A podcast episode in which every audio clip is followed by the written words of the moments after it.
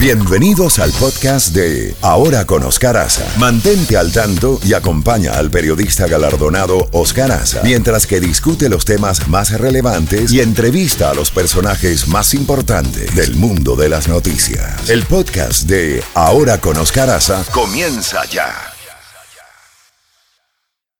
92. En Ahora con Oscar Aza, contacto directo con Jacobo Goldstein. Jacobo, buenos días. El presidente ha escrito hace un rato en un tuit que los aliados de la OTAN acordaron aportar más del 2% de su Producto Interno Bruto para gastos de defensa. Pero no lo he visto por ninguna otra agencia, nada más lo que ha escrito el presidente. Y ya Bueno, viene la reunión, una- viene la reunión de él con Putin por ahí. Sí, él, dio una rueda de prensa, Oscar, que acaba de finalizar, de 40 minutos de duración, donde él declaró victoria, dijo que había logrado su cometido, que los países de la OTAN se han comprometido a aumentar sus gastos de defensa, dijo que tú hablabas del Producto Interno Bruto, se habían comprometido a un 2% y que muy pocos países habían cumplido, pero que no solo se trata de cumplir, sino que iban a adelantar la fecha, porque habían algunas algunos países que les habían dado hasta el año 2022, 2023. Él lo que ha buscado es que aceleren sus aportaciones y sigue insistiendo que Estados Unidos ha tenido la carga más pesada, que es cierto, eso eso nadie lo discute, es el que más tropas ha tenido en Europa, en la OTAN, es el que más dinero ha aportado y yo creo que en eso tiene razón, su, pero sus métodos de procedimiento son como dicen así, boom, boom, boom. El senador John McCain ha dicho que el presidente Trump está arriesgando perder las amistades de los países que son nuestros aliados, mientras no dice nada malo acerca de los países que son nuestros rivales o adversarios. Estoy seguro que se refería a Rusia.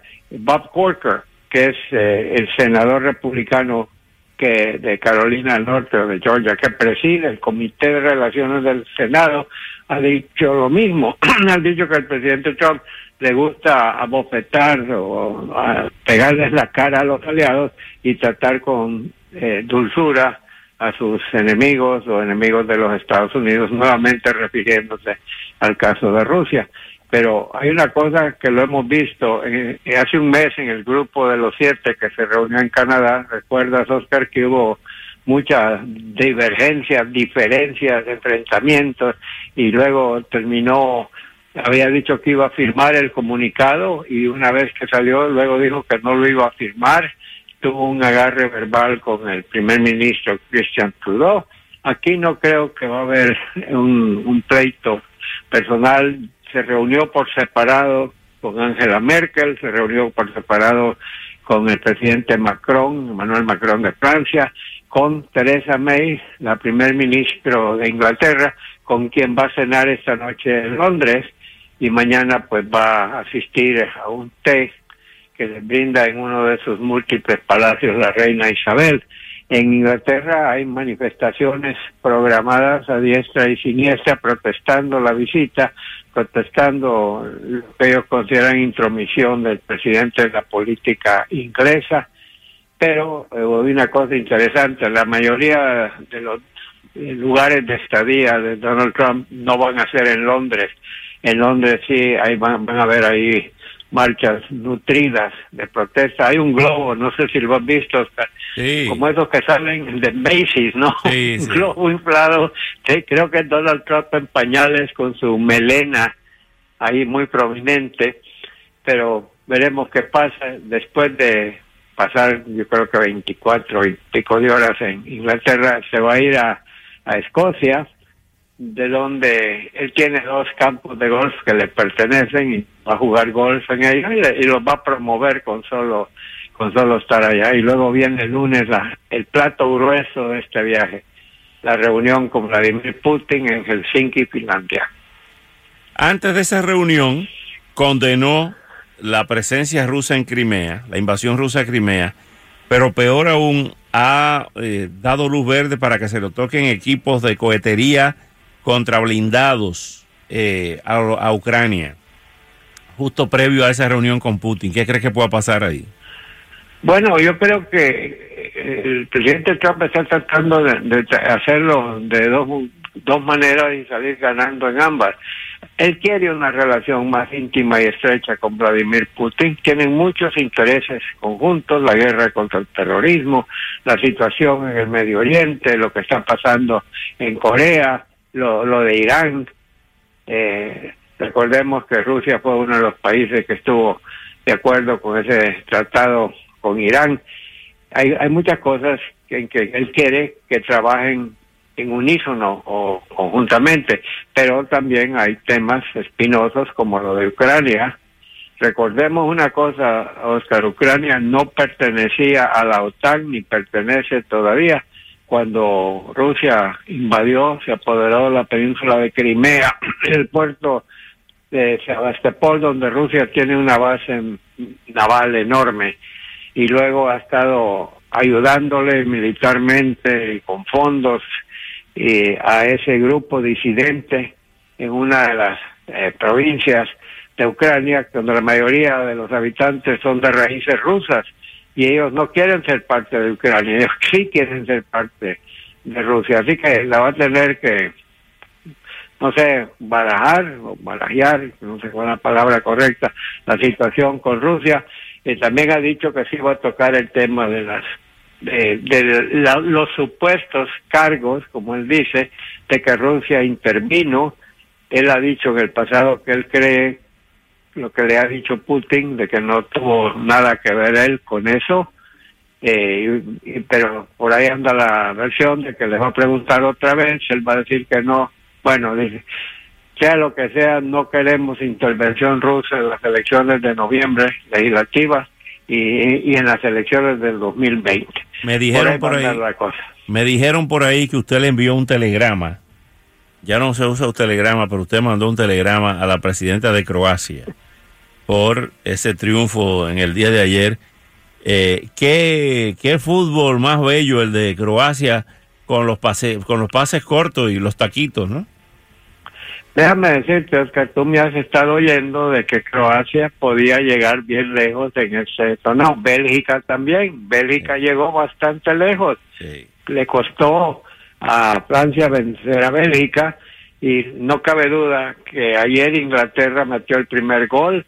Se suponía que iba a ganar fácilmente, ¿no? Se levantó Croacia y jugó, como tú dices, un fútbol de lujo. Todos sus jugadores trabajaron de una forma extraordinaria.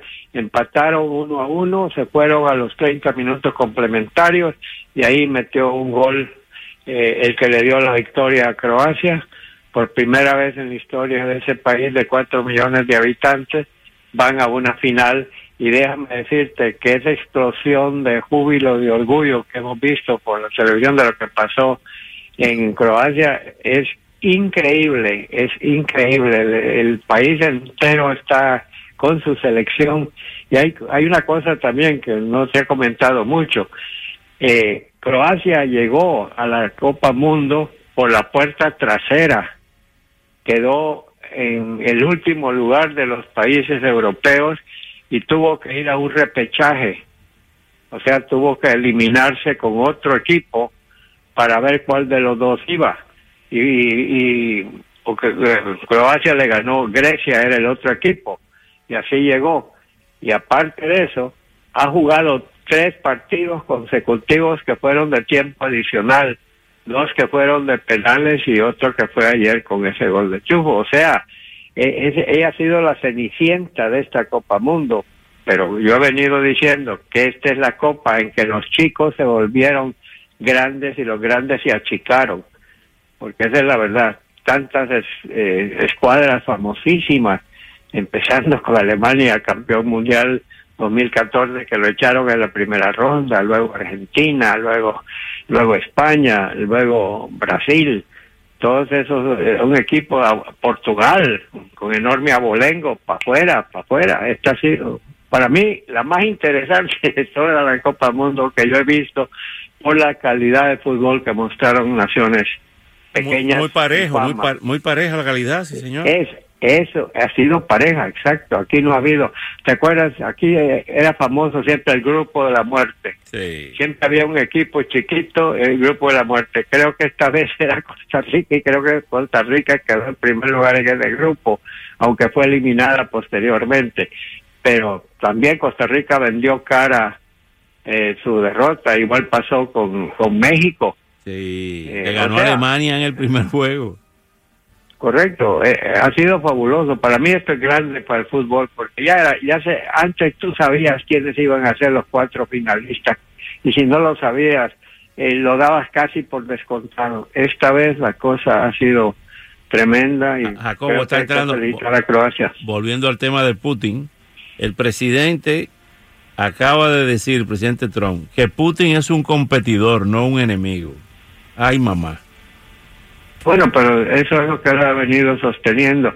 Y recuerda, Oscar, él siempre ha dicho que no hay razón alguna por qué no puede haber un diálogo, aunque hayan diferencias. Y yo comparto esa tesis. Sí. Pero en, siempre y cuando se digan las verdades, que no sea, que no sea, que no sea así. Oye, eh, Vladimir, solo dime honradamente, ahora que estamos a solas, ¿te metiste o no te metiste en mi elección? Ah, no, Donald, yo no me metí. Ah, yo te creo. Y ahora hablemos de fútbol.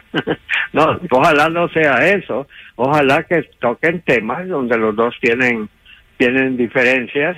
Irán va a ser una donde Estados Unidos, eh, Rusia tiene una injerencia muy fuerte. Ucrania. Siria. Ucrania. Bueno, Ucrania ni hablar. Y, y Siria. Rusia está metido hasta la nébula en Siria. Así que tienen muchos temas en que pueden hablar.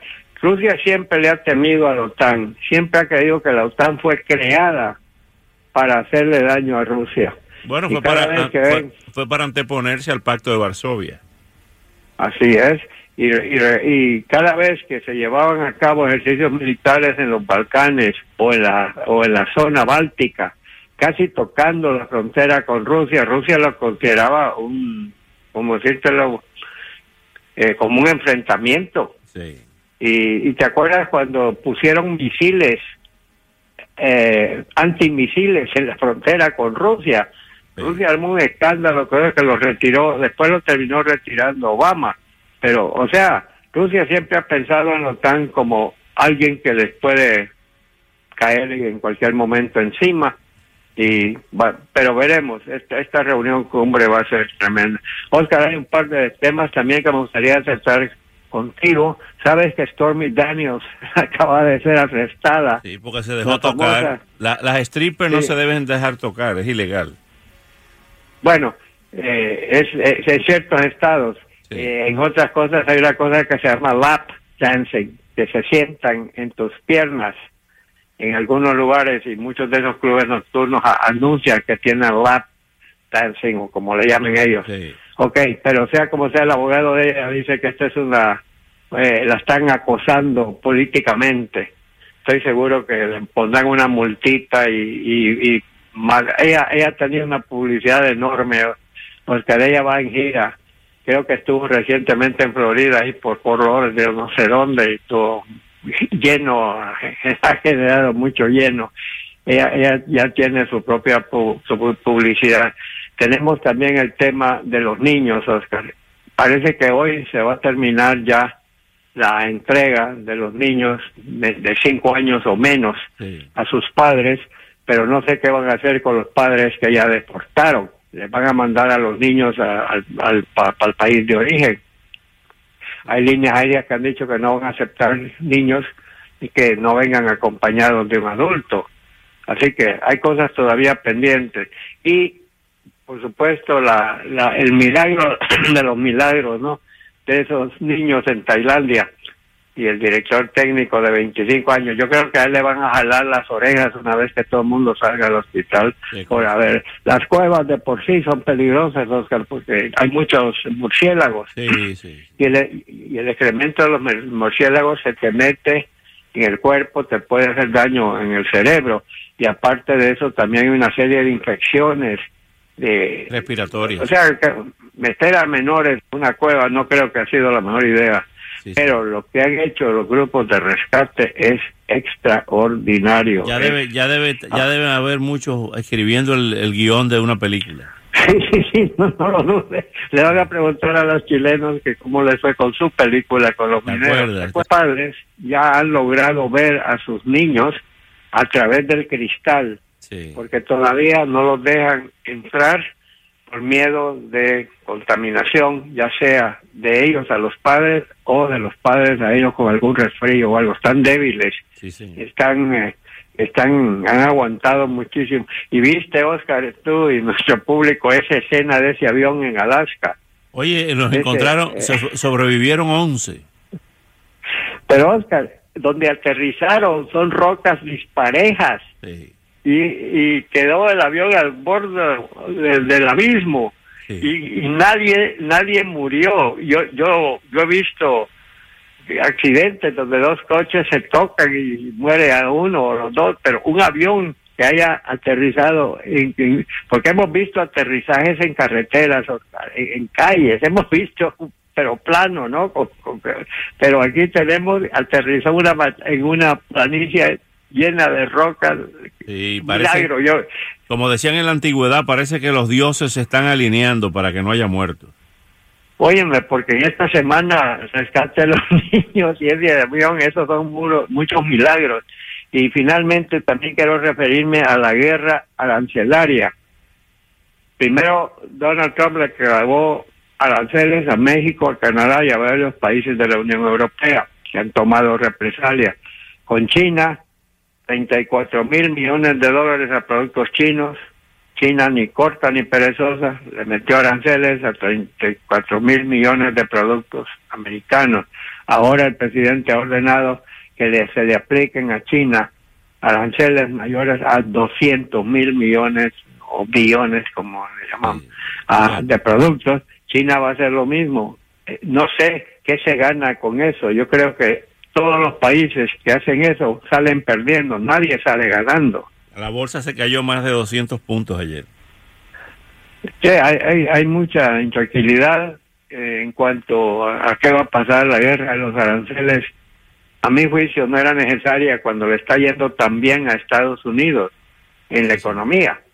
Pero bueno, cada cabeza es un mundo. Es un mundo. Mañana le seguimos, Jacobo. A ti, Time. Castillo Time, y ya sabe usted de que todo el mundo listo para esa gran final que va a ser de Alarido. El domingo, que sí, señor. Que se cuide Francia, que se cuide Francia. Y tú sabes que Putin, antes de ir a reunirse con Trump, Putin va a, ser, eh, va a estar en el estadio de Moscú, es el, país anfitrión, ¿no? Y le fue bien a Rusia, hablando de equipos pequeños que se crecieron. Mira lo bien que jugó Rusia. Sí, así es, así es. Gran, gran Copa Mundo. Bueno, gran Copa Mundo. mañana le seguimos. Saludos al equipo. ¿Cómo no? Buenos días. hasta mañana. Bueno.